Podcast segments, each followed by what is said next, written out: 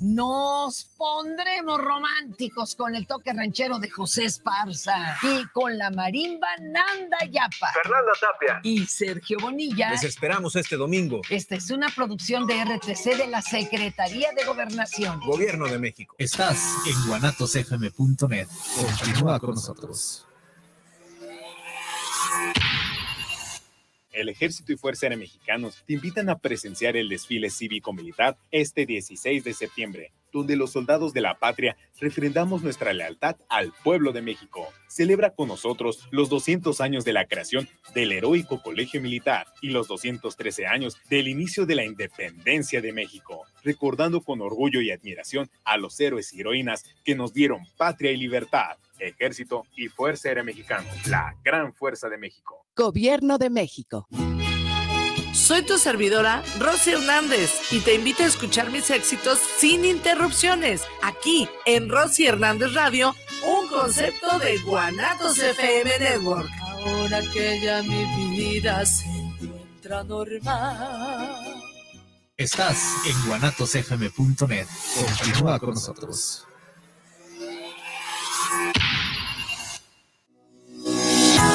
Más y mejor música sin cortes comerciales.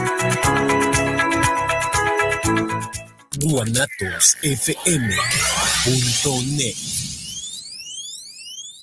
Estás en guanatosfm.net. Continúa con nosotros.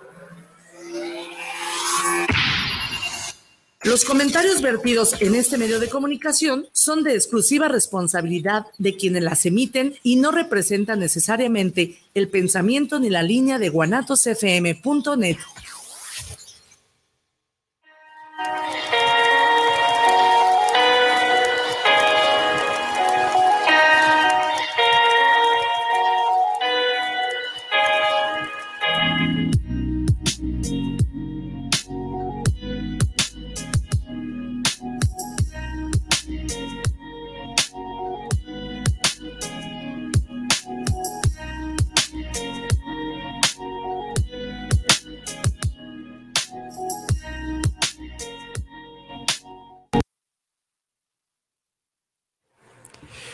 Buenas noches, estimado auditorio. Hoy es martes 5 de septiembre eh, y estamos en otra emisión más de su programa Con Sentido Común. Los saluda en estos micrófonos su amigo Miguel Navarro y como cada semana, Paco Arenas. Paco, bienvenido.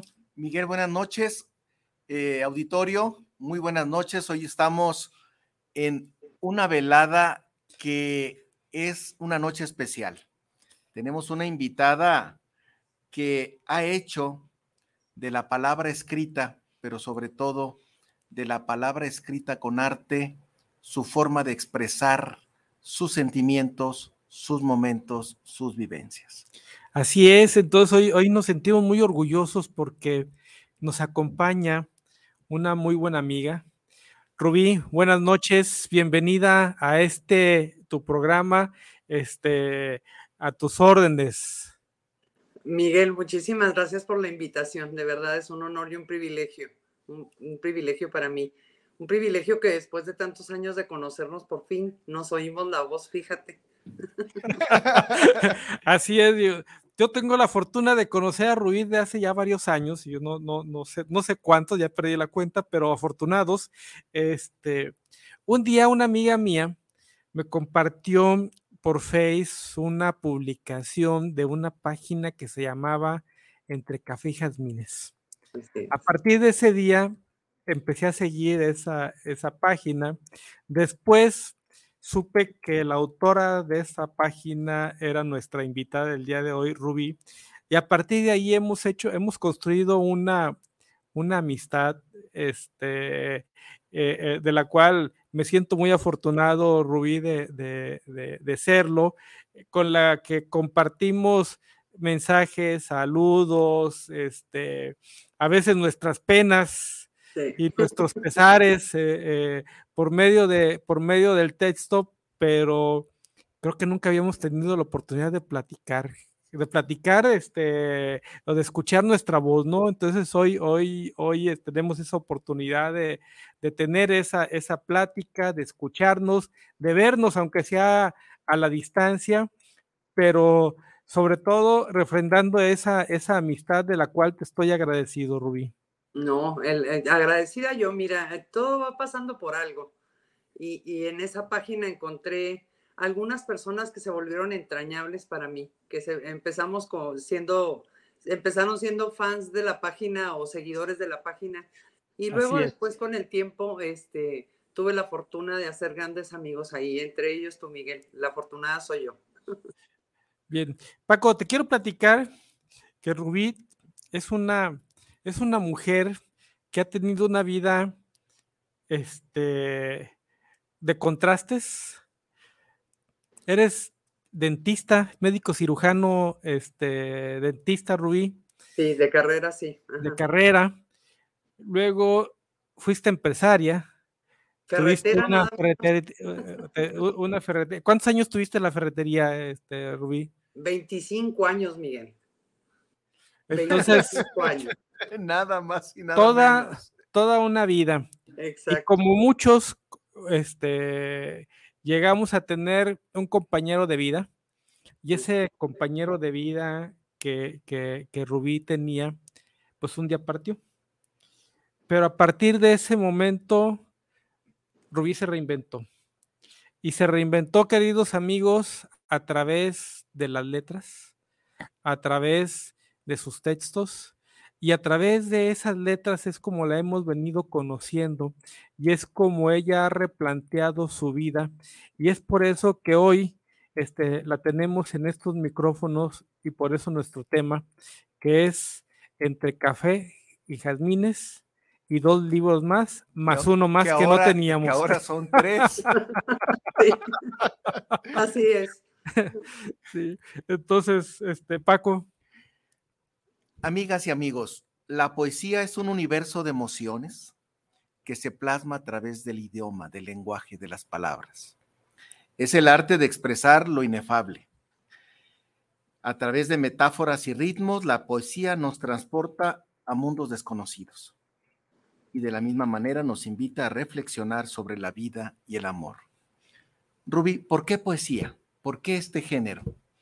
¿Cómo te encuentras tú con la poesía? ¿Qué te, ¿Por qué la poesía como el instrumento para expresar tu arte, tus sentimientos, tus vivencias?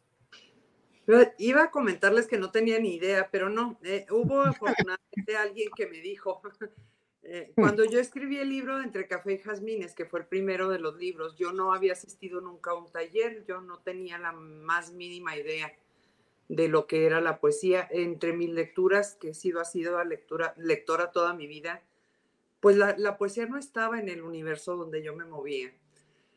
Cuando esta persona corrige mi, libro antes de publicarlo, me busqué una persona en la Secretaría de, Cultura aquí en Chihuahua, Leti Carrillo, y le pedí que me, que me corrigiera el libro. Cuando terminó de corregirlo, me dice, usted es poeta y no se ha dado cuenta se necesita tomar talleres y empezar a buscar por ese lado.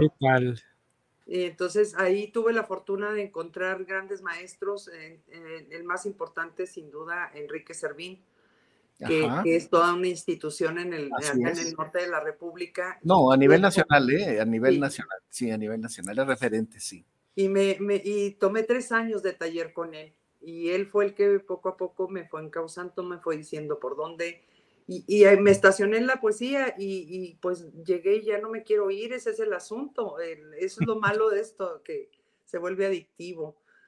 Y no, no tengo idea por qué específicamente la poesía, quizá eh, siendo un género tan complicado y tan difícil ah, de, de, elaborar, de construir, pero bueno, me quedé, me gustó y ahí estoy todavía, insistiendo. maravilloso. Piedra.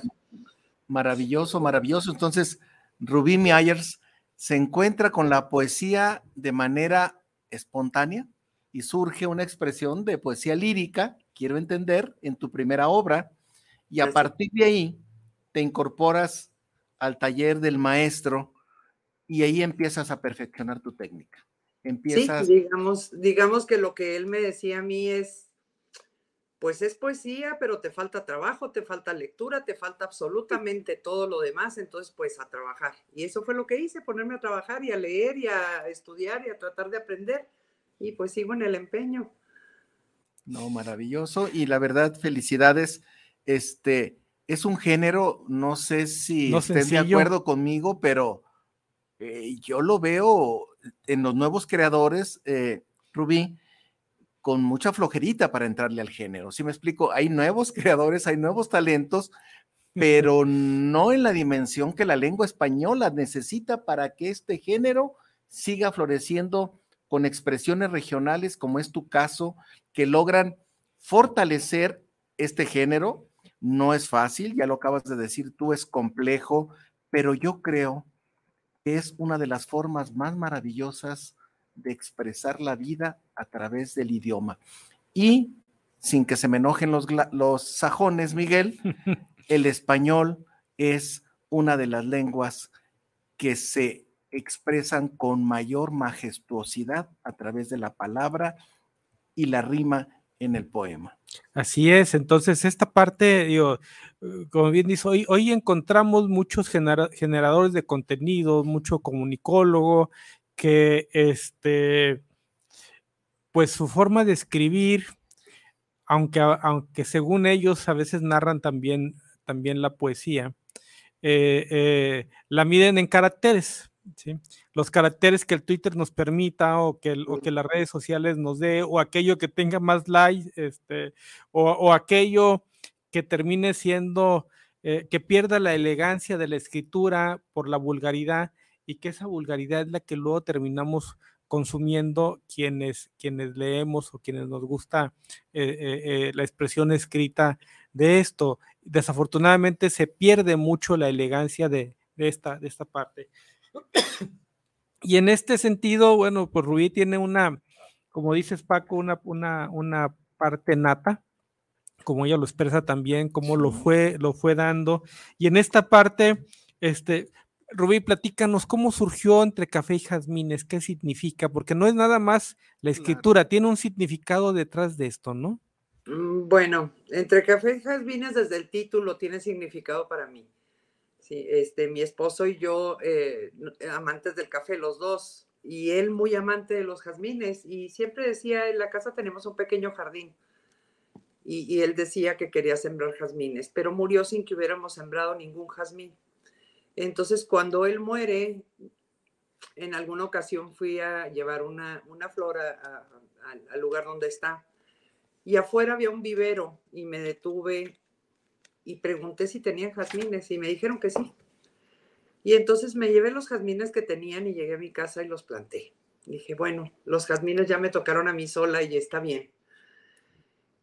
Así que desde el título, el título induce para mí una, un proceso de duelo, desde el, abismo más profundo de tener que echar el plan futuro de una vida a la basura, eh, de, de- no tener, de todo eh, lo que soñábamos, planeábamos, cuando los hijos se casen, vamos a hacer X o Z, eh, y nos vamos a retirar a tal parte. Y lo- los, lo- yo creo que los planes que hace uno siempre con su pareja.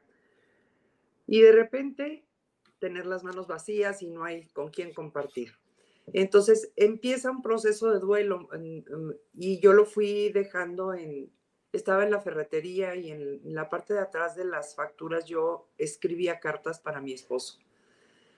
Y eh, no podía llorar, no tenía tiempo, tenía que trabajar. Entonces, un buen día mi hijo me dijo, no tires las cartas, mamá. Y me regaló un cuaderno de 100 hojas de esos de resorte.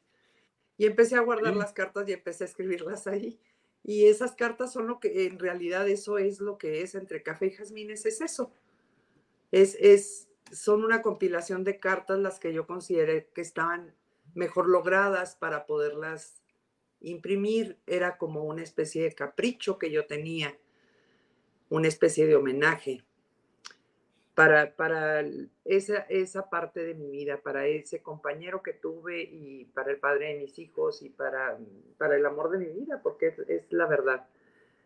Y así nació entre café y jazmines. Y entonces, pues bueno, ahí descubrí que, que había que tomar talleres y que había que eh, hacer muchas cosas antes de- de- de seguir en esto. Y bueno, O sea que ahora sí que los jazmines se convirtieron en un compañero de vida este, en tu jardín, junto con ese café y el recuerdo de, de tu esposo. Y este, las cartas fue un acompañamiento que, que, que surgió posteriormente hasta convertirse en este libro que nos compartes a quienes te leemos, te escuchamos y quienes te conocemos. Sí, así es. Así es. Permíteme comentarte que me quedé sin aliento.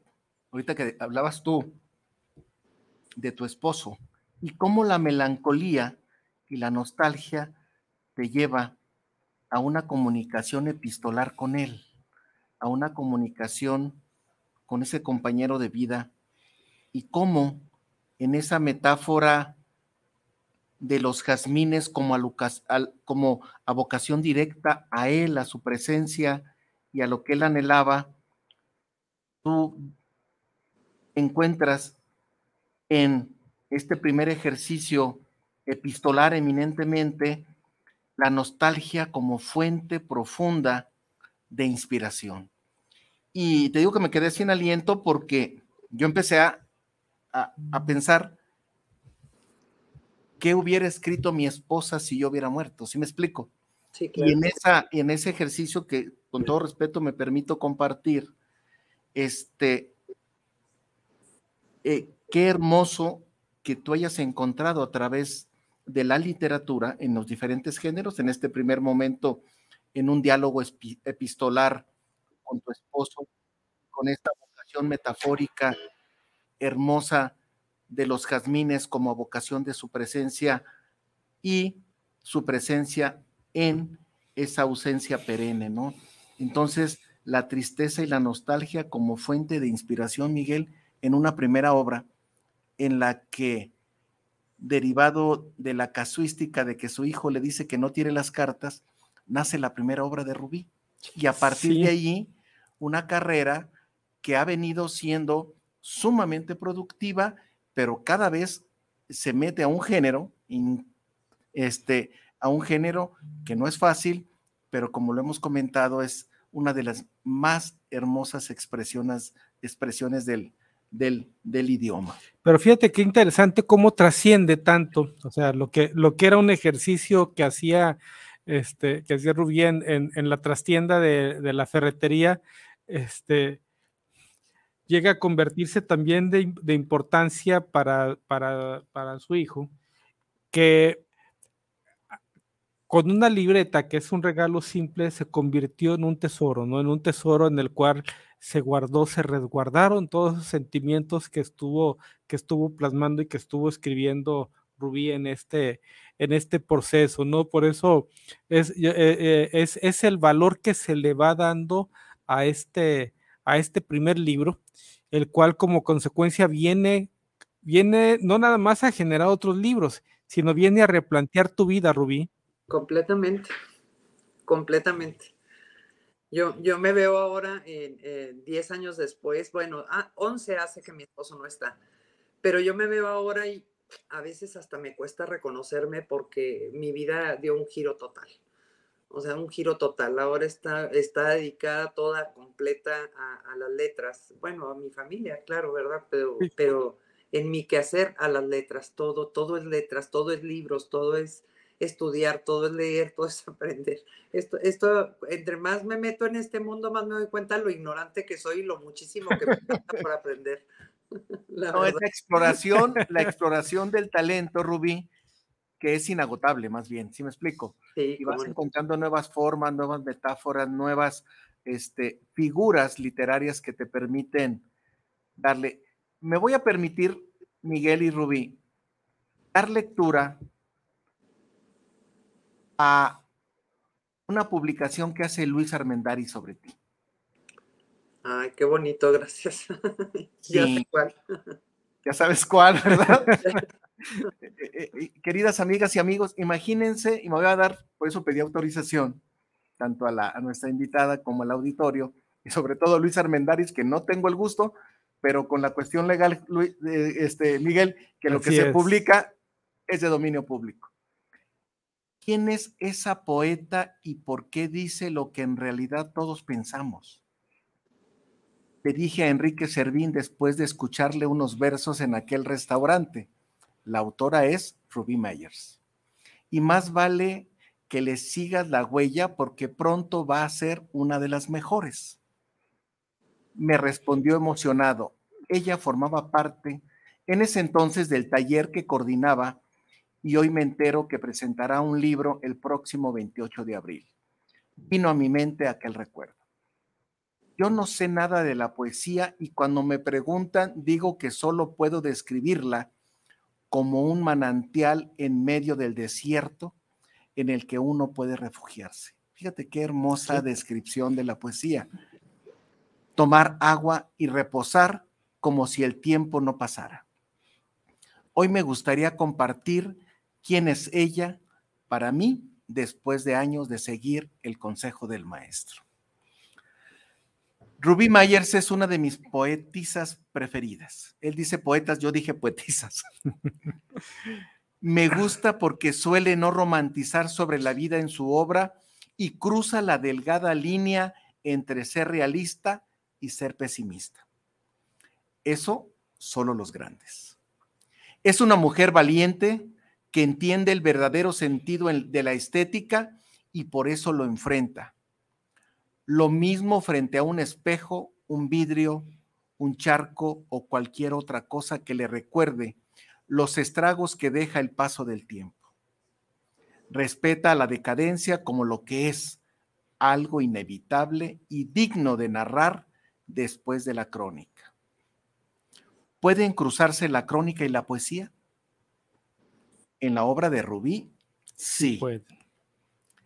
Cuando la leo, siento que estoy frente a ella y que por fin alguien también percibe que una nueva cana es en realidad otra señal de la muerte y que una papeleta del banco en un cajón será un día el verdadero registro de mi paso por este mundo. Sus poemas han sido para mí una de las evidencias más grandes del poder de la palabra escrita.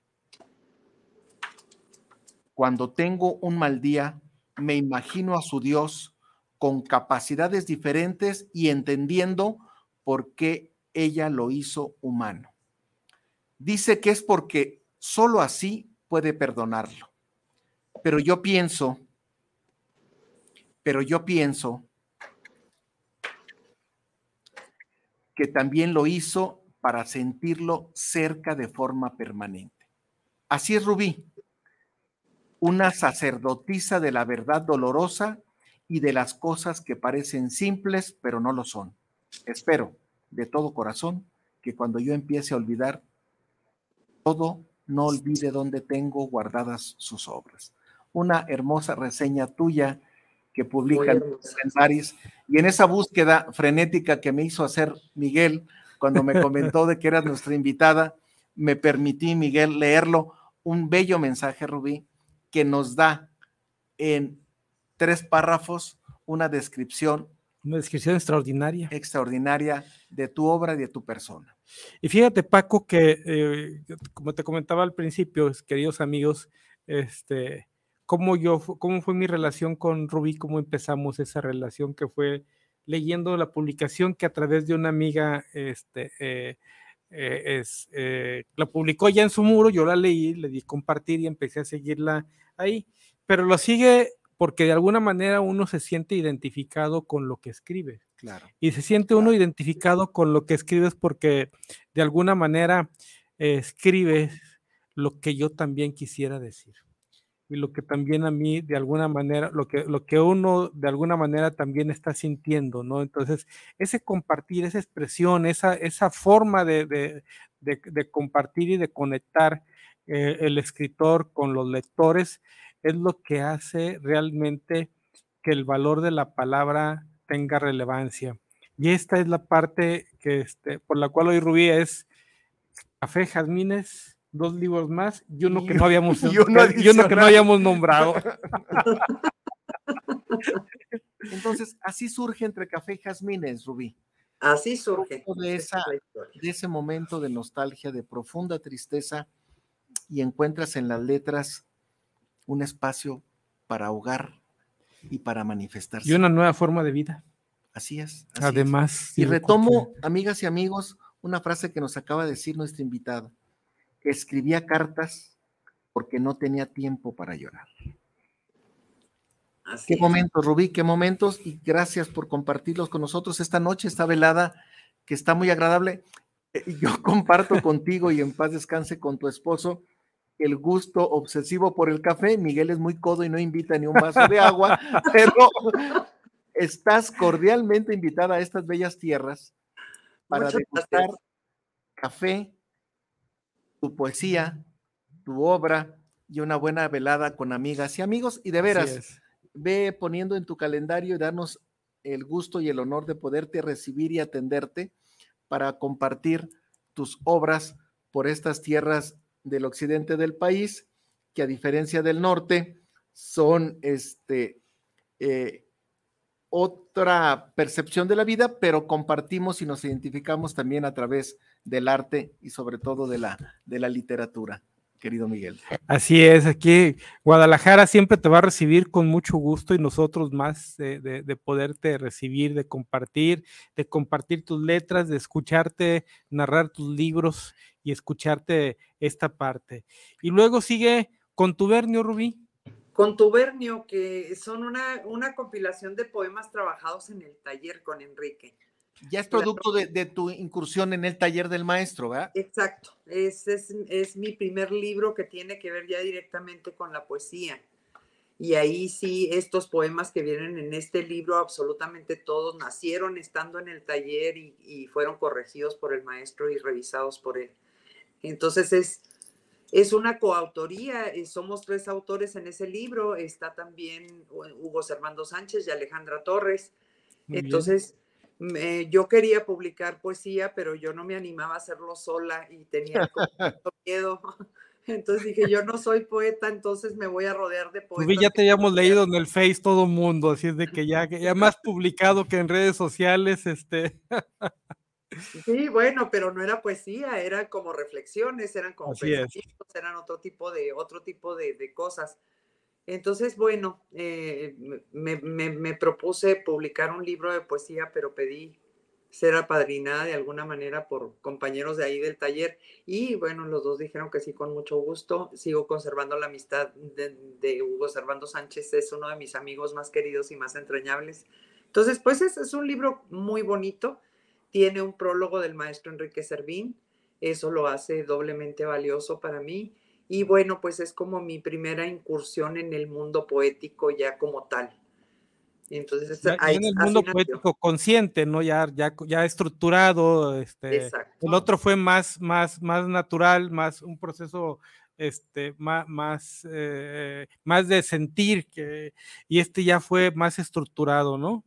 Sí, entre café y jazmines era una catarsis para mí, era un cómo saco el dolor, de qué manera lo saco y fue mi manera visceral de sacarlo. Mientras que Contubernio, pues es un, libro que ya tiene estructura de poemario, que ya los, los textos están estructurados como tal, ya, ya vienen con ritmo, ya vienen con, vaya, estructurados como poemas, porque en Entre Café y Jazmines claro, la pues, corrido y este ya no.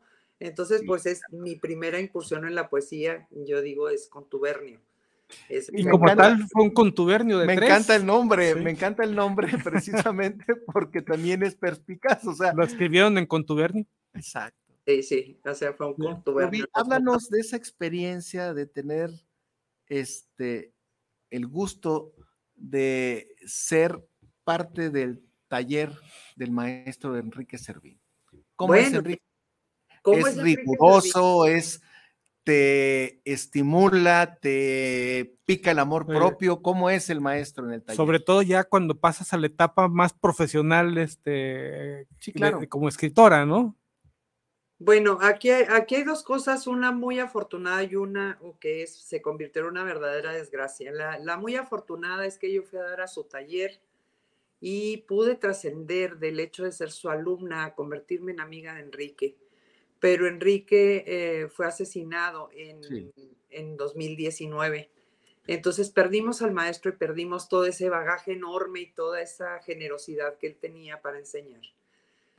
Pero eh, era un taller maravilloso, eran sus, sus sesiones de taller eran los martes de 6 a 8 de la noche y se convertían en una eh, conferencia magistral del tema que se tratara, porque era un hombre que conocía tanto, con una cultura tan extensa y tan grande, que si um, proyectábamos el poema en la pared del proyecto que nosotros teníamos de poema, y entonces él empezaba, este poema me recuerda al poeta, a la poeta china, fulana de tal, y empezaba políglota al fin, Así es. a declamar el poema en chino.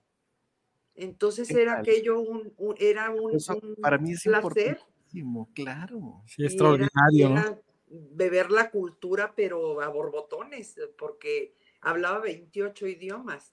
Entonces era una fuente inagotable de belleza. La primera vez que yo escuché a Wisława Szymborska, la, la poeta polaca, Polaca. ganadora del premio Nobel, la escuché en polaco en el taller del maestro Enrique Servín. O sea, él de memoria recitaba los poemas en el idioma original y era una maravilla. Entonces, eh, ahí no aprendió el que no quiso aprender, porque la generosidad de él para regalar su conocimiento era absoluta. Entonces, yo creo que una de las cualidades o de las eh, por las que más recordamos a, a Enrique es precisamente por esa generosidad que, que él tenía. Entonces, fui muy afortunada, pero se convirtió en una desgracia, pues porque ya no lo tenemos nosotros. Una tragedia.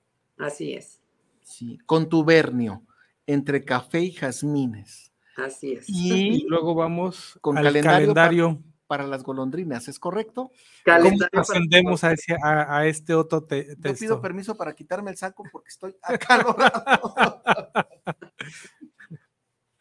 en esta velada. Sigue calendario para las golondrinas y como su nombre lo dice, estamos hablando de cómo las ausencias manchan los calendarios que tenemos, cómo de un día para otro este, Una fecha queda marcada de alguna manera y ya no vuelve a ser el mismo día porque ahora hay algo triste que, que- que- que sucedió ese día y ese, ese, ese calendario se mancha. Entonces, más o menos por ahí va, sigue hablando de las pérdidas, ese, pero ya ese ya voy sola, ya voy sin la, la protección del taller, sin el maestro presente, ya, ya voy por mi cuenta, entonces es mi primer libro donde realmente me paro sola eh, y ya como autora total del, de- del desbarajuste este, entonces diciendo, bueno, ojalá no, no haya salido tan mal. Regresas al origen, pero con el aprendizaje de dos libros Claro. previos, ¿no? Claro, claro, y, y pues con muchísimas más lecturas, con muchísimo más mm, dedicación, con muchísimo más cuidado, claro que sí. Y con la ayuda, por supuesto, de otros poetas que sí están aquí, que siguen siendo mis amigos y que son excelentes poetas, a los que podía pedirles que me revisaran, que, que me checaran las, las cosas antes de, de cometer la tontería de ir a publicar algo sin revisar, porque qué barbaridad. Ya publicado no hay nada que hacer. siempre, siempre habrá una segunda edición, pero sobre todo en muchas ocasiones, eh, no sé si te haya pasado, en esa revisión también eh, algunos... Pues Hay una reflexión. Sí, redimensionan lo que ya Claro. escribiste. ¿Sí Claro. me explico? ¿Verdad? Se redimensiona, no sé si te pase, Rubí, y empiezas a otro debate interno, Miguel, ¿verdad, Rubí? O sea, otro debate interno Así es. entre ese hijo que está por nacer y que tú quieres todavía darle un toque mayor, este, porque pasaron algunos años, ¿no, Rubí? De la primera obra, es en 2016, si no estoy mal. Sí, no, es en 2016, pero con tubernio y calendario para las golondrinas, los dos se 2019. publicaron en 2019 juntos. 19, ¿verdad? Con un mes de diferencia salió uno del otro. no, a mí me llamó la atención cuando estaba leyendo precisamente, no es fácil, entonces tenías bastante material que publicar. Sí, lo que pasa que con tubernio, eh, ese tiene nada más textos que se tallerearon en el taller, que yo llevé al taller y ahí los presenté y ahí se corrigieron. Ok. Ese es Mientras que producto del calendario- taller. Sí, mientras que calendario ya eran los otros intentos que yo hacía que no, no me llevaba al taller o que seguía yo escribiendo a otras horas y entonces estos ya, ya vienen, este, ya no tienen el, el visto bueno, digamos, del, del taller. Ya podemos era decir que calendario para las golondrinas es un ejercicio más íntimo tuyo. totalmente. Más exactamente. Totalmente. es un ejercicio propio, íntimo tuyo y eh, es que es- eh, no es fácil, Miguel, No, generar contenido para dos obras en un mismo año, por eso me llamaba la atención. Dije, ¿cómo generó en eh, bastante? Es que uno, un, eh, uno era el producto del taller trabajado, organizado, es, estructurado, todo, y el otro, el este, y calendario para las golondrinas, era, es, no era ese, ese, es ese momento de reflexión al que regresaba, al que regresaba Rubí a tu espacio, a tu momento, Sí, un momento a esos, íntimo, a esos momentos de, de- de- de intimidad, de soledad, de reflexión, donde, donde plasmabas este, de manera natural en el papel lo que sentías y lo que pensabas en el momento, ¿no? Exacto, exactamente. O sea, digamos que calendario para las golondrinas eran los textos que yo escribía, pero no se los enseñaba a nadie. Es Entonces, eran así como más míos, como más íntimos, donde, donde, bueno, ya cuando quedó terminado el libro me di cuenta pues que estaba poco menos que encuerada a media calle, porque uno en la poesía, uno en la poesía se va despojando de cosas que, que a final de cuentas esa actividad es profundamente solitaria, es- el hecho de escribir es profundamente solitario. Y, el, y hablando de poesía todavía se vuelve más, porque Sí. generalmente partimos de algo muy íntimo para escribir algo. Y entonces ahí es donde se uno cuenta qué tanto se expone, qué tanto expone de sí mismo en un poema. En... Entonces era, eh, al, al releerlo ahora digo, Dios, pero si nomás me faltó decirles qué talla de pantufla soy. Este, porque ya todo lo demás ya estaba ahí. o sea, entonces sí, efectivamente es un, es un ejercicio mucho más íntimo, mucho más personal. Sí. Bien. Hago un paréntesis, Rubí, para comentar que tenemos algunas llamadas de- de quienes nos escuchan. Y eh, Manuel Vélez nos saluda desde la Ciudad de México, nos está escuchando y saluda, saluda a los conductores y saluda a la invitada que nos acompaña el día de hoy. Ana María Sánchez nos manda saludos al programa con sentido común eh, por llevar este magnífico programa y el tema que estamos tratando hoy. Heriberto Ramírez, saludos al programa desde la Ciudad de México por una, este, por una excelente entrevista con la escritora Rubí.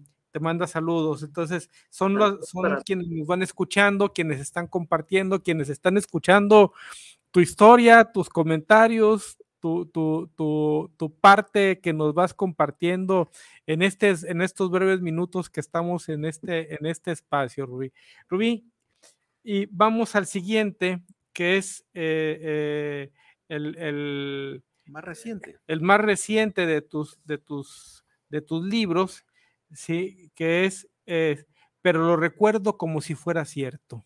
Así es. Qué título tan extraordinario. Pero a ver, mejor platícanos tú sobre el contenido. Bueno, mm, em- empezamos con el título, como siempre. Bueno, el título fue lo último. El título salió 15 minutos antes de mandar. Así es. Así porque pasa siempre. Sí, sí, sí. Era una compilación de, de trabajo que yo tenía por cuatro años. Y estuve trabajando eh, la revisión de los textos con el maestro Edgar Treviso, que también es de mis más cercanos amigos. Y él también, como Enrique, después de Enrique yo consideré que, que Edgar tenía eh, la calidad de, de- Enrique para, y la rigidez, la disciplina, el darle a cada palabra el peso que le corresponde, porque a final de cuentas eso es la poesía. En la poesía cada palabra cuenta, cada lugar donde está la palabra cuenta, cada, eh, la forma en que está estructurado el poema cuenta, cada coma cuenta, cada punto cuenta. Entonces yo necesitaba una, la ayuda de alguien más para que me revisara los textos. Y estuvimos trabajando como seis meses, algo así, revisando los textos y, y eran un montón, eran más de 200 textos. A final de cuentas quedaron como 170 poemas y eh, él tenía más de casi dos años pidiéndome que se los diera para publicarlos porque él tiene una editorial, una editorial que está rompiendo ahorita los cánones y está haciendo un maravilloso trabajo que es Medusa Editores. El dueño es Edgar Treviso, precisamente. Y, y él me decía, suéltamelos, dámelos ya para publicarlos. Y yo me estuve resistiendo. Eh, eh, como que no quería muy bien, decía, este, pues vamos a esperarnos y vamos a esperarnos. Y estuve dos años esperando la salida de este libro, hasta que por fin un buen día dije, te prometo que en enero te lo doy. Y eso, ese enero fue enero de este año. Y todavía hubo oportunidad de agregar algunos textos más. Muy bien. Todavía se agregaron al, al documento original como 20, 20 textos más. Entonces así nació, pero este ya, a diferencia de los anteriores, este ya no habla nada más de las ausencias, ya no habla nada más de la tristeza, ya no, ya, ya fui derivando como a otros temas un poquito más de la vida cotidiana, de, la, de lo que nos sucede todos los días. Entonces, digamos que cómo aglutinar una variedad de temas que no tienen realmente un, un que no es un libro temático, que no, es, no versa sobre alguna cosa en específico, qué título ponerle a esa obra.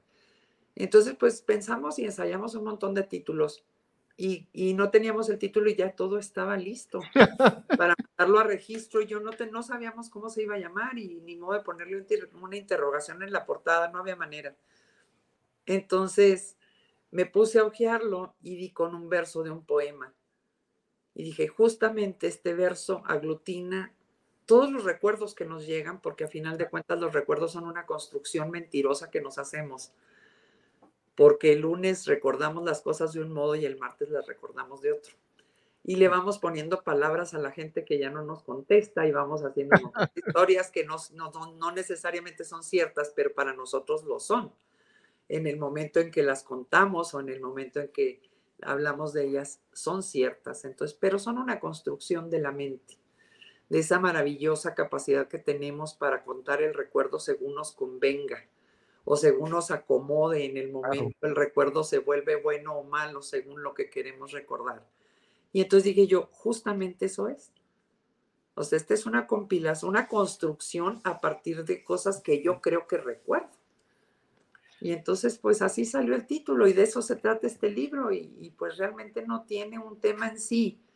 Habla de muchas cosas. En la, en la presentación que me hizo de él Renato Tinajero, el maestro Renato Tinajero en Monterrey, eh, al estar hablando de mi libro, hay algo que se me quedó muy grabado porque dijo, bueno, yo quisiera saber de qué trata este libro. Dice, y me estaba leyendo el libro ya cuando menos pensé iba en la página 70. Y seguía sin saber de qué se trataba el libro. Y hasta que de repente me di cuenta que este libro se trata de la vida. Es como la vida. La vida es así. Un día es blanca, al día siguiente no lo es, al otro día es rosa y al otro día dice esa multiplicidad de colores y de cosas que nos suceden, pues hace algo así es este libro. Digamos que ya hablé mucho, perdón. Pero fíjate, Paco, qué extraordinario cómo, cómo, cómo el escritor nos va reflejando su vida y lo va reflejando los momentos de su vida, ¿no? Porque aquí en, este, en estos cuatro libros vemos cómo, cómo entre Café y Jazmines fue un momento de catarsis, de, de, de sobrellevar un duelo, pero después cuando, cuando llega contubernio, a la par con el calendario de las golondrinas, va, va, va haciendo también dos momentos interesantes, ¿no? Que, eh, que, además es un momento de crecimiento como escritora, eh, este, estructurada, eh, organizada, eh, con, con, un ritmo, con un método, pero sin perder también esa esencia de intimidad y esa esencia que le, que, en la cual regresa a ese momento, a ese rincón, a ese cuaderno de, de, este, de 100 hojas, Rubén, que, este, que tenías por ahí a, a, a, volver a retomar y que escribir lo que, lo que tú sentías y lo que tú querías, y cómo de ahí va trascendiendo también a llegar a este último libro en donde la perspectiva de la vida cambia y la perspectiva de la vida la va narrando. Entonces, este, estos libros de alguna manera también son la narración de su vida y de sus momentos que nos comparte Rubí a través de, de sus letras, pero en esas letras en las que nos vemos reflejados e identificados también con esos momentos que de alguna manera también lo vivimos, ¿no? Dices que esa, que la realidad es una realidad mentirosa. Este, y es cierto, porque tienes razón, la vamos viviendo conforme sea el momento y la situación que estamos viviendo en ese momento, ¿no? Entonces es extraordinario la forma en cómo lo reflejas y cómo no lo, no lo, no lo planteas. Decía García Márquez, en referencia a este Rubí, que la vida no es lo que vivimos, sino lo que recordamos. Así es. Precisamente, lo decía el Gabo con mucha frecuencia, dice, la vida no es lo que vivimos, sino cómo lo recordamos. Así Ese es. conjunto de mitos, juguetones e inquietos que vamos construyendo a partir de una referencia cercana a veces, a veces distante, y que empieza a construir precisamente la historia de nuestras vidas, pero sobre todo la historia en que nuestra vida tiene contacto con otras, con otras este, vidas. Y lo que eh, comentó, se comentó en Monterrey, ¿no? ¿De qué trata este libro? Pues de la vida, ¿no? Al final de cuentas eso. ese Trata es. de la vida. Yo Sí. le daba lata ahorita a Miguel Rubí que si ese, que si ese verso del que haces referencia, que le da origen al título, lo tenías a la mano. Lo buscamos Para ¿verdad? que nuestro auditorio, este, sin molestarte mucho, pero agradeciendo tu disponibilidad, nos lo pudieras leer, si no es mucha molestia. Con muchísimo gusto, claro que sí. Ese poema se llama Engaño. Y así va. A veces necesito inventarme una vida que engaña mi memoria. Te recuerdo, por ejemplo, en cosas que nunca hicimos. No tomé tu mano frente al mar. Tampoco te besé por todo el cuerpo, ni inventamos nombres para las estrellas. Nunca estuvimos juntos sintiendo la tibieza de la tarde, pero lo recuerdo como si fuera cierto y te hubieras dormido sobre mi vientre mientras yo jugueteaba con tu pelo. No, maravilloso. Hombre, qué extraordinario. Maravilloso. Maravilloso. Con razón encontraste el título de- de- de- de- del libro en ese, en ese espacio y en esas letras, ¿no? Porque al final de cuentas dices y dices bien, la vida es ese engaño que nosotros nos hacemos. Así es. La vida es eso, es eso que vamos viviendo cada, cada momento, ¿no? Si estamos felices la vemos de una, de una manera, si estamos melancólicos la vamos a ver de, de, algo, de alguna otra, otra forma y, y así la contamos, de acuerdo a cómo es a ese momento. Entonces, ese es el momento mentiroso que también se convierte en un momento extraordinario. Sí, así es. O sea, la, la, la, las cosas nunca las recordamos fielmente. Ah, decía eh, eh, uno de mis maestros, el maestro Roberto Ransom, decía, si hay, estamos seis personas reunidas en un lugar y entra alguien y nos asalta, y luego llega la policía y nos pregunta a los seis, ¿cómo estuvo el asalto? Los seis vamos a contar historias diferentes. Así es. Así es. Entonces, así somos con los recuerdos también. O sea, no somos eh, precisos, no somos certeros, no somos exactos. Hacemos una construcción para recordar o acomodar el recuerdo a cómo nos sentíamos o cómo nos sentimos con eso que nos sucedió. Entonces, pues bueno, de ahí, de ahí, de ahí se puede, ah, bajo ese título puede, puede cubrirse cualquier eh, eh, tamaño de- de- de poema, pequeño, grande, no importa. O sea, todos caben, porque es la vida, la vida es así, es. En realidad así es. Y por eso lo recuerdo como si fuera ayer. Y siempre lo vamos a recordar como si fuera ayer, Pero de acuerdo a nuestro como momento. si ¿no? fuera cierto. Como si fuera cierto. Maravilloso. Rubí, lo presentan tu libro en Monterrey y luego te vas a Juárez y en julio lo presentas también en Juárez, ¿verdad? Sí, es, sí. Y Así sucede es. algo interesante, se agota, ¿verdad? Se agota. eh, tengo, tengo entendido, según me comenta, me O comenta sea, el te- editor. te- pues, ¿por qué comento esto? Porque los que estamos en esta mesa hemos hecho ejercicios editoriales y sabemos Lo difícil lo que es. difícil que es colocarlos. Y dos, mucho más el éxito que representa que se agote, ¿no? Sí, no, bueno, se agotó y ah, acaban de- Platícanos, de. platícanos cuando te avisan, cuando te informan de ese momento de que se agotó tu obra, ¿no? No, pues es maravilloso, claro, la poesía, además la poesía no vende.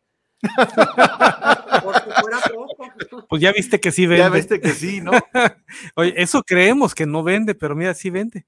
Y O vende. sea, la- a- lo- nada más los poetas consumimos poetas porque casi nadie, eh, nadie agarra un libro de poesía para comprarlo. No, para- no, no, habemos otros, otros, otros locos que nos inspiramos en lo que ustedes escriben. No, no. No, sí, sí habemos gente que, que no escribimos poesía, pero sí disfrutamos la poesía, ¿eh? Qué bueno, qué bueno, me da mucho gusto saberlo, me encanta. Y, y- y te digo que yo traigo, ya será la cuestión de la edad, pero ese compromiso de que las nuevas generaciones conozcan estos géneros. De veras, o sea, y la única manera de que estén en contacto con los géneros es que se produzca. Y el caso tuyo que estás, que estás generando en un rincón del país maravilloso, en una de las fronteras que tiene mayor movilidad en el mundo, que es Ciudad Juárez, que tiene mayor movilidad humana, Miguel, en el mundo, esa junto con la de Tijuana, son las fronteras que cruzan el mayor número de personas en el mundo. Y en ese entorno, en un entorno, este, podríamos decir, árido, como lo decía el mensaje, en esa aridez, en ese desierto, surge la flor de la palabra para ilustrar y para embellecer lo que un entorno nos parece agreste. Entonces, eso es lo maravilloso del arte y de la literatura, pero sobre todo la expresión de la poesía como una forma de recrear el momento y recrear también la realidad. Sí, sobre todo la importancia de trascender, como decía hace rato, ¿no? O sea, ¿quién, hoy, hoy los más jóvenes son, no son este cuántos párrafos, cuántas, cuántas palabras, sino cuántos caracteres, ¿no? O cuántos me caben en el Twitter y eso, y ahí tratan de hacer, de hacer su narrativa en ese, en un breve espacio, y la poesía va más allá, la poesía no tiene límites, el límite es el sentir y el límite es, la forma de transmitir lo que, lo que nosotros este, construimos. Por eso, pues es extraordinario que se haya agotado tu, tu libro este, cuando estamos ahorita en una etapa en la que consumimos cosas más, más sencillas, más, más prácticas, de menos contenido este, y, de, y de una vida útil efímera. Eh, eh, y, es contrastante cuando encontramos eh, y, sabemos que alguien llega a, a comprar un libro que, de una lectura que perdura, que permanece, que se estructura, que viene en, una, en un esquema que nos plantea y que nos transmite, además de que nos hace viajar hacia muchos mundos, aquel mundo que nosotros queramos vivir a través de la poesía. Sí, bueno, la, poesía es la, manera más elevada de expresión del lenguaje, de alguna manera, porque como les decía ahorita, eh, cada palabra cuenta, cada lugar donde está cuenta. Respecto a lo que decían ahorita de, que los jóvenes realmente no, no, estaban escribiendo bien, yo, yo soy muy afortunada, mm, porque aquí donde yo estoy hay mucha gente joven que escribe maravillosamente bien. Así es. En, en, el estado de Chihuahua, aquí en la ciudad, este, tenemos un ganador del premio Nandino, Elian Nandino, que es, sí, que es eh, Arturo Loera es maravilloso. Tenemos un Luis Rangel, un Ramón Rangel, o sea, tenemos poetas muy buenos en cuanto a varones, en cuanto a damas igual, o sea, tenemos una Rebeca Favila, una Joana Rascón, una Margarita Muñoz, una Susana Flores. Tenemos, tenemos grandes, grandes poetas también acá. Lo que sucede es que estamos en el lugar equivocado del mapa y no nos ven. Sentencia geográfica, ¿no, Rubí? Sí, así es. O sea, tenemos un problema con la geografía, pero fuera de ahí, este, se hace un maravilloso trabajo aquí en Chihuahua. Y bueno, habrá muchos más que eh, por la prisa del momento se me estoy omitiendo sus nombres, pero por supuesto que hay más. Está Hugo Servando Sánchez, que también es maravilloso poeta, que además eh, un muy buen amigo mío y compañero de, coedición con, con Tubernio. Entonces, sí, sí hay gente que sí le dedica tiempo, que sí le gusta el género, que sí lo aprecia y sí lo atesora. Pero también tenemos entre todo eso mucha, mucha pajita que hay que quitar para poder dar con el grano fino, con lo que verdaderamente vale la pena ir. No, pero son buenas noticias. Buenas noticias que estén produciendo, que estén generando y dos, que se esté consumiendo, perdón que lo hable en estos términos tan comerciales, pero que se esté, que haya público para ubicar. Rubí, en, en estos ejercicios en los cuales tú vas perfeccionando tu técnica literaria, este, tu obra, particularmente esta última, ¿dónde la ubicarías en las diferentes expresiones del género literario de la poesía?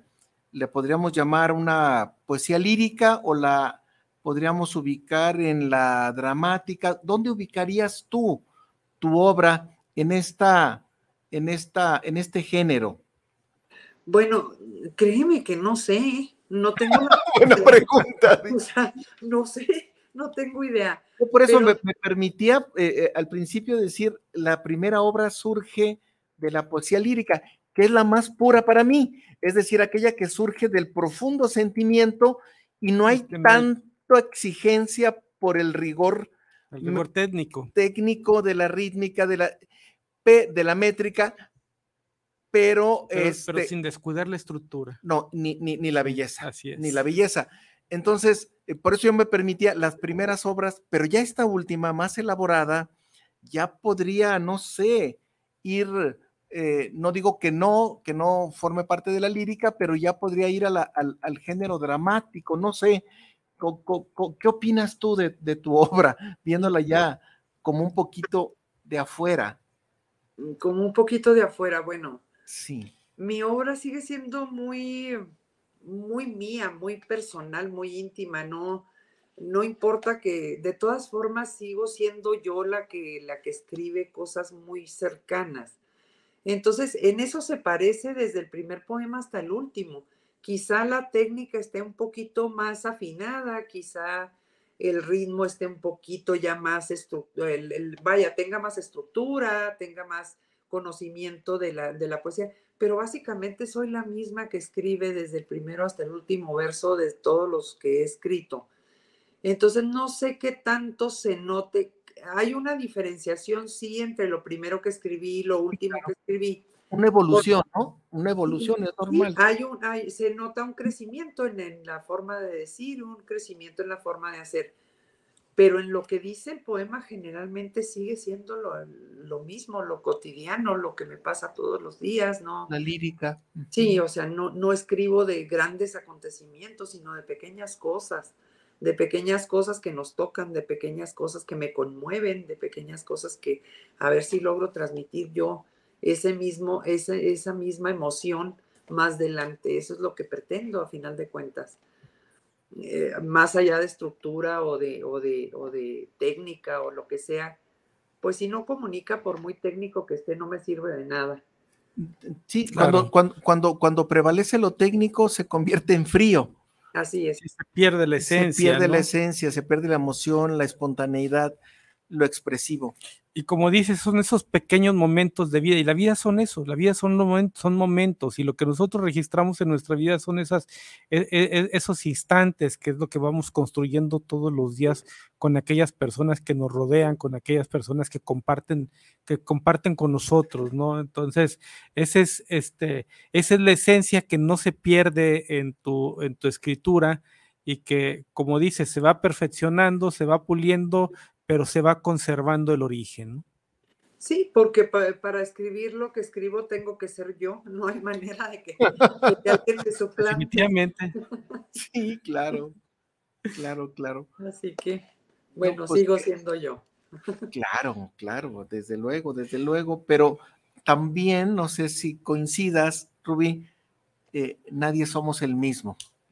Sí, no. Minuto. Me explico. Y en esa evolución, este, también se expresa en, en tu obra, ¿no? O sea, esa evolución como persona, tus vivencias, el cúmulo de aprendizaje, pero sobre todo la nueva realidad en la que nos vamos desenvolviendo también nos impacta, nos marca, nos cicatriza y eso también se expresa en tu obra, ¿no? Así es. Rubí, antes de, eh, antes de concluir, te- tenemos unos saludos. Valentín García este, saluda al programa con sentido común y saluda a nuestra invitada. Manuel Rosales también hace, este, nos escucha también desde la Ciudad de México. Digo, tenemos, hoy, hoy tenemos varios escuchas desde, desde la Ciudad de México. Este, que nos, que nos acompañan hasta este programa de Guadalajara este, y que te escuchamos hasta Chihuahua. Entonces, estamos trascendiendo. Y esa es la intención, Rubí, también de, de haberte invitado hoy a que compartieras este, tus letras, tus libros, tu pensar, tu, tu forma de, de- de escribir y de sentir en estos micrófonos, porque para, para que salgamos de ese, de ese problema geográfico en el que nos encontramos, gracias, que gracias. trascienda. En esa sentencia geográfica. que trascienda más allá de, de la frontera a, este, a través de estos micrófonos que son de este programa con sentido común, que en este programa precisamente ese nombre que le pusimos es para eso, para, para, para tratar esos temas con sentido común, con sentido de la cultura, con sentido de la sociedad, con sentido de la política, pero que son los temas que día a día vamos viviendo y que vamos compartiendo, y que son los temas que todos los días construyen nuestra vida. Entonces, esa, esa es la, eh, este, además, bueno, de saludar a una buena amiga y, que por fin este, nos, em, nos tratamos más allá de un, de un mensaje de texto, este, eh, tener esa oportunidad de compartir y de, eh, de trascender y de que nuestros trabajos que, vamos haciendo, nuestro trabajo literario que se, va, que se va creando, trascienda más allá de nuestro espacio, nuestro entorno donde, donde nos encontramos, ¿no? Entonces, Rubí, estos micrófonos siempre van a estar abiertos para ti, siempre serás bienvenida en este, en este espacio, hoy siempre contigo, con algunos otros escritores que podamos invitar y que, y que podamos abrir. No tenemos una línea editorial en la que haya un tema o una, o un, o un tema eh, definido y que no podamos tratar algunos otros. Con sentido común es eso, el sentido común de la vida. No sé si quieras comentar algo para cerrar este, esta, esta intervención, eh, Rui. Sí, cómo no. Primero, este, agradecerle a las personas que nos están escuchando. Saludos para todos. Este, gracias por sus saludos también. Y agradecerles a ustedes de manera muy especial. En algún momento estoy segura que iré a tomarme un cafecito con ustedes a Guadalajara y compartirlo personalmente este, y, leerles cosas o, que, o platicar muy a gusto y tomarlos una, una, charla muy, muy contenta. Gracias por recibirme, es un privilegio para mí, estoy muy agradecida de verdad. Ojalá este accidente geográfico que estamos hasta acá, en el medio del desierto, este, deje de ser factor que, y ahora en estos tiempos en que se puede todo tecnológicamente, bueno, qué bueno que estoy aquí, qué bueno que me invitaron y les agradezco mucho. Es un privilegio para mí. Oye, Guadalajara tiene un, foro extraordinario cada año que es la Feria del Libro este, de Guadalajara, la Feria Internacional, que después de la Feria de Frankfurt es la segunda más importante en el país, este, del mundo, perdón. Este, y eh, eh, eh, esperemos tenerte en alguno de estos foros pronto y que tu libro esté en esta feria presentándose, compartiéndose, leyéndose con, con, con, con, quienes asistimos y participamos en este evento cada año que es de mucha relevancia para Guadalajara y donde aquí trascendemos esos errores geográficos o esos accidentes geográficos que tenemos en la vida, pero siempre hay forma de trascender y este, por lo pronto hoy este programa es uno de ellos. Para ti y para todos aquellos que, este, que escriben y que, y que, y que queremos también nosotros difundir lo que hacen, lo que escriben y lo que transmiten. Paco. Pues darte las gracias, Rubí. Este, ha sido una hora que se ha pasado como un suspiro, metafóricamente hablando, y darte las gracias por la poesía.